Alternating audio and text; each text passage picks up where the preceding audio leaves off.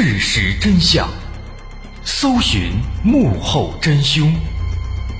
欢迎收听《绝密档案》。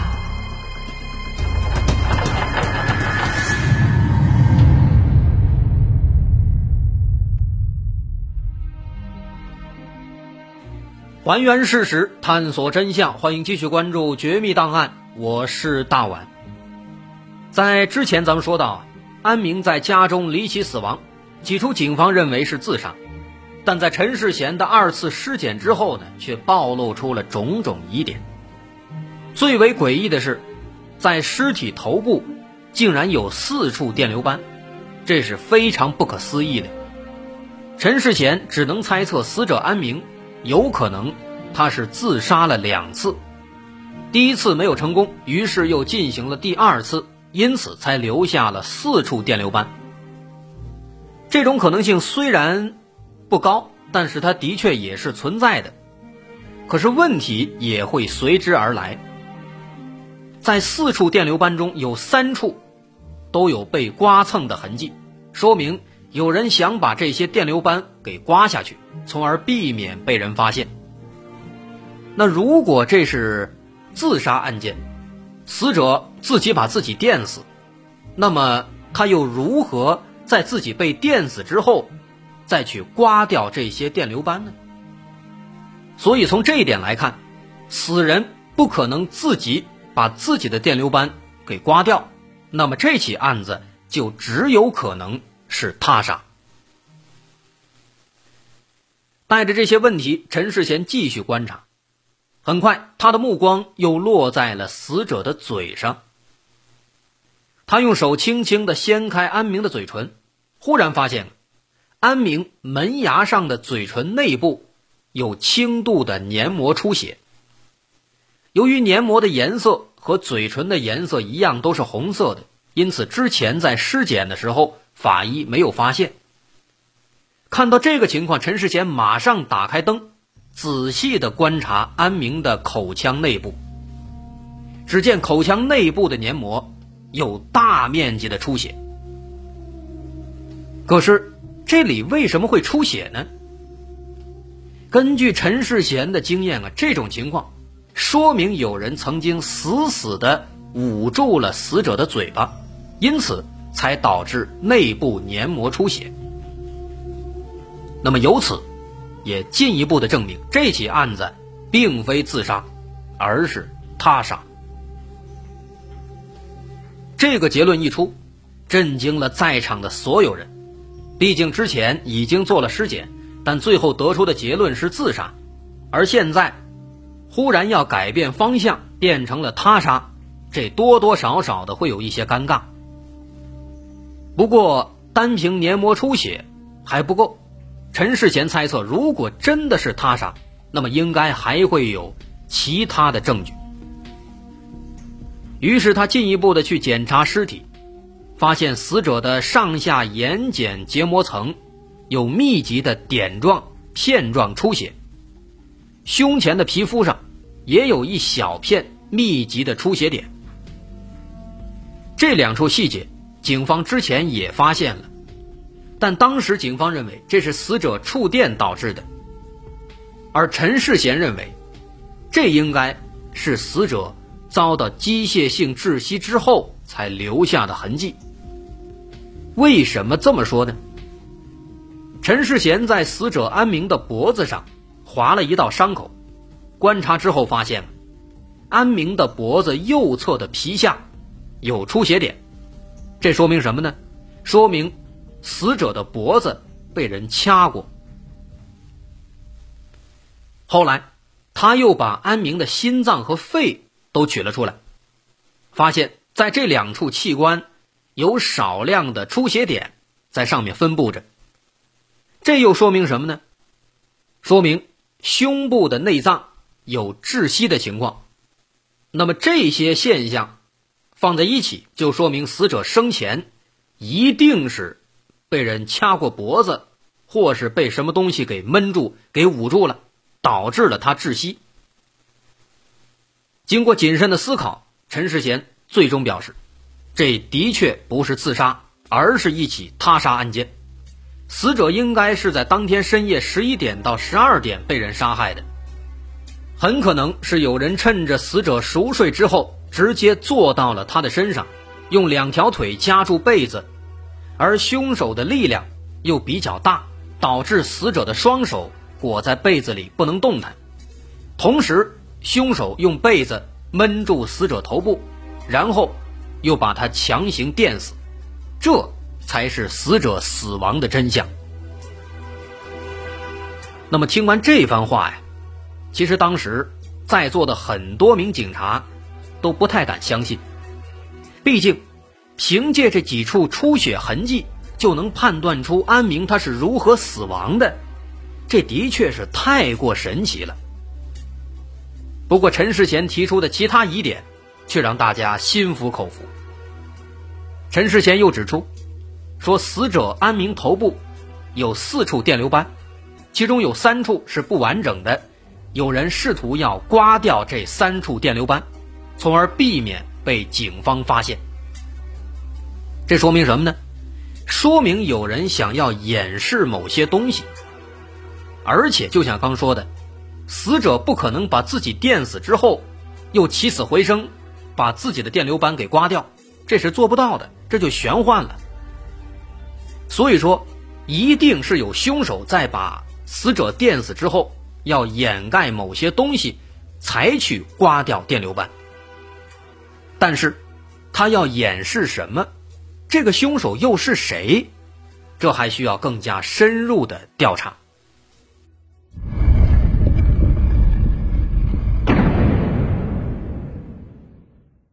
这起案子查到这儿，已经可以认定安明是死于他杀了。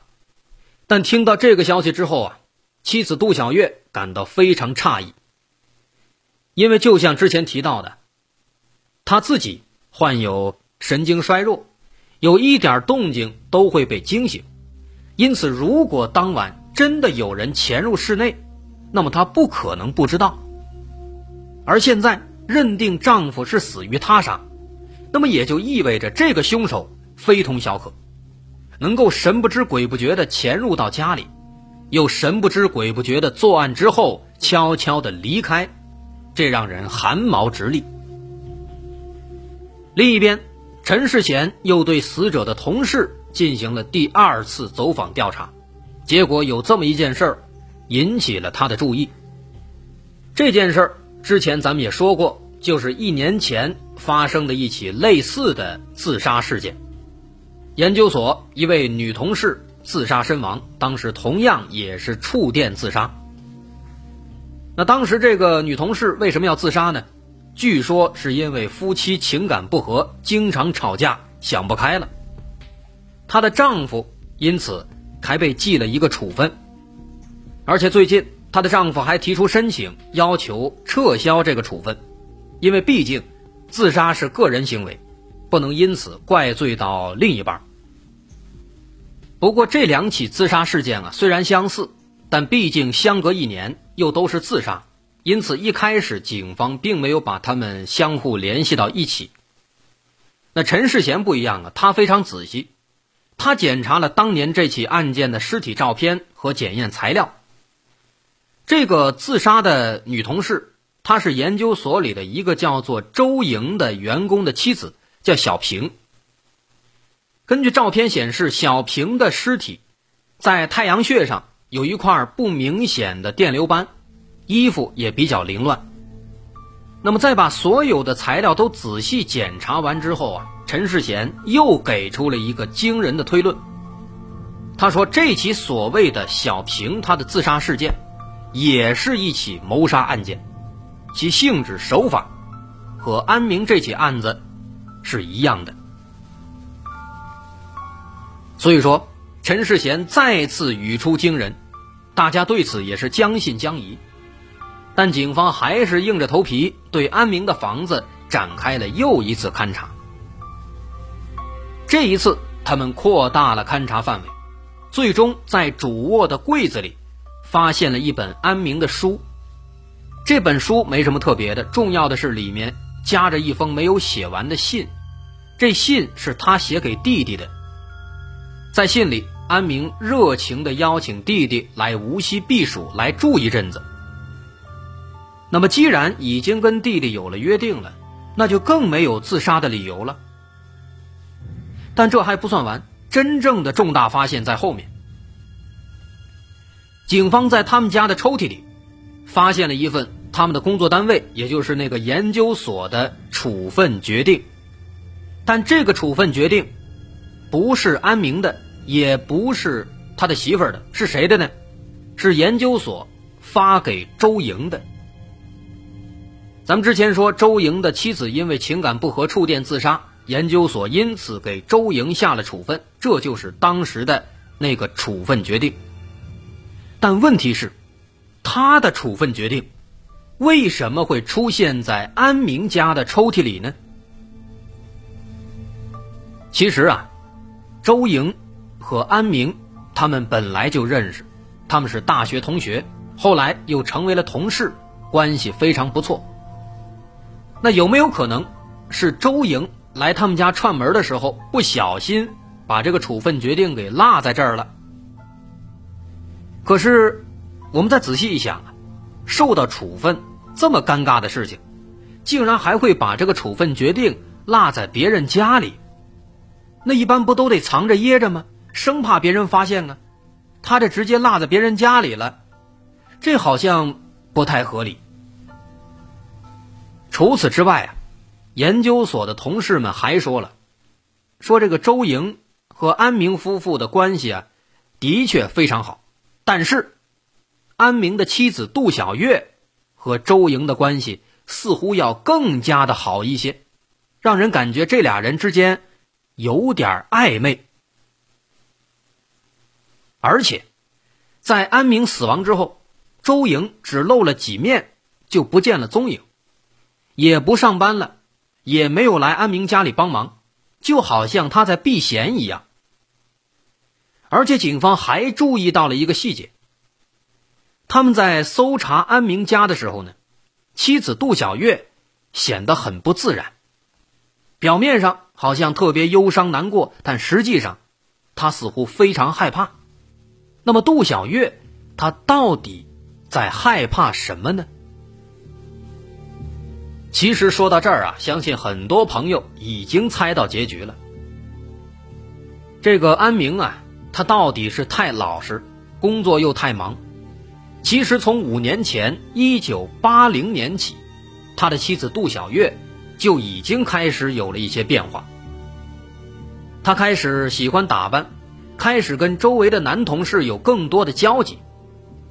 安明虽然有所察觉，但他并没有感觉这有什么不妥。一方面，安明确实太老实；另一方面，安明一直对杜小月心有愧疚。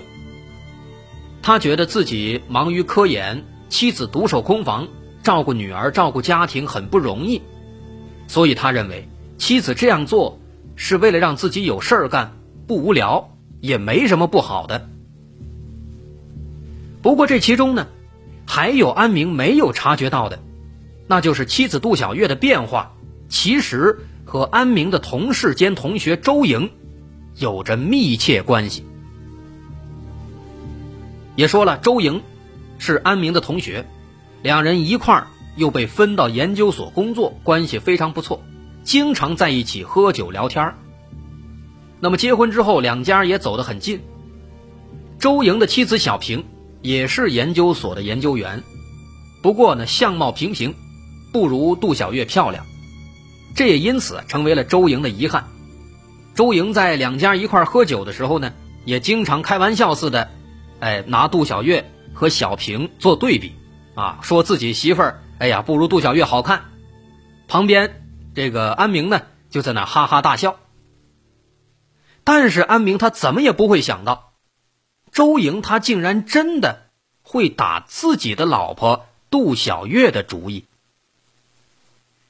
因为安明工作忙，经常要去边远地区做试验，一走就是几个月。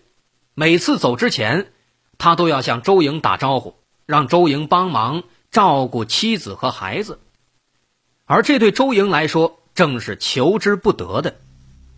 因为在周莹眼里，安明和杜小月很不般配，杜小月需要体贴，需要照顾，但是安明一门心思只有他的收音机，顾不上妻子。所以周莹就开始借此机会千方百计地接近杜小月。而巧的是，杜小月对周莹的印象也不错。周莹能说会道，会来事儿，因此没过多久，两人就开始眉来眼去。而且很快，趁着安明出差，两人的关系还有了实质性的进展，开始睡到了一张床上，发生了在一张床上。会发生的事情，而这也为之后的悲剧埋下了伏笔。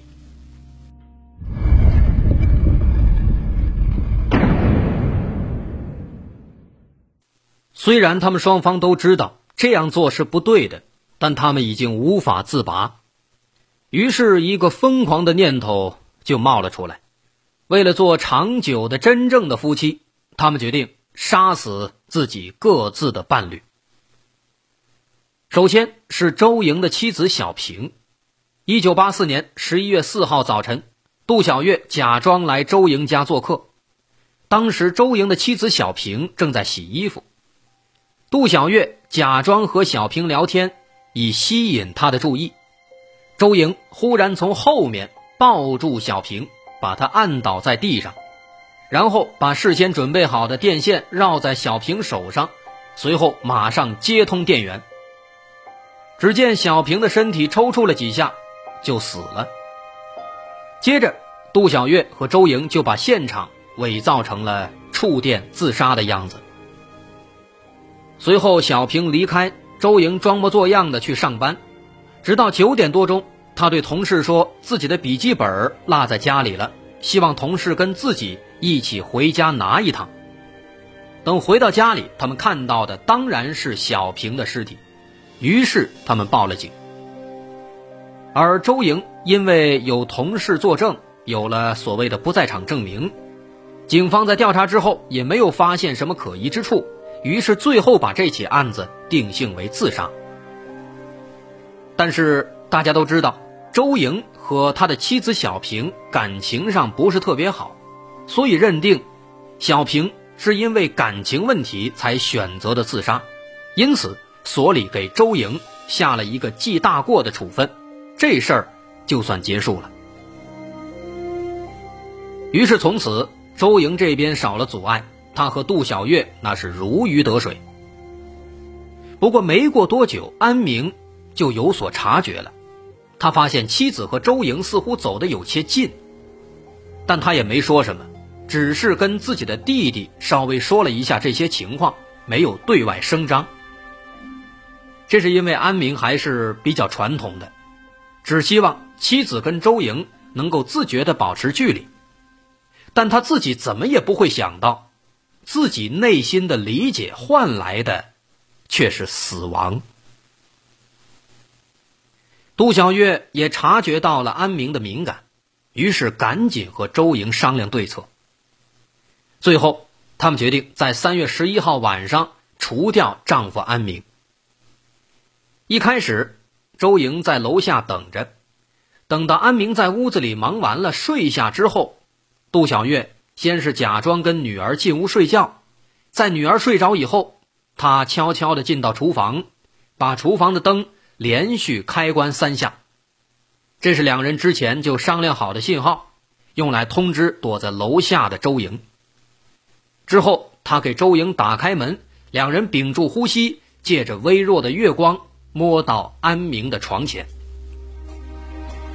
此时，周莹拿出准备好的电线和螺丝刀，在接通电源之后，有杜小月用被子压住安明，周莹则把螺丝刀按在了安明的太阳穴上。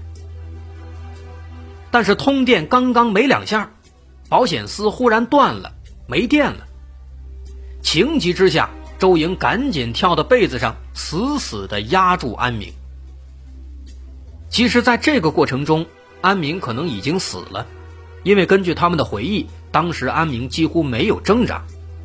不过，为了以防万一，他们又换了新的保险丝，用螺丝刀再次电击了安明的额头和后脑勺，也因此才在头上留下了四处电流斑。至于他们为什么要把电流斑都给刮掉，其实是他们聪明反被聪明误，为了伪造一个自杀的假象。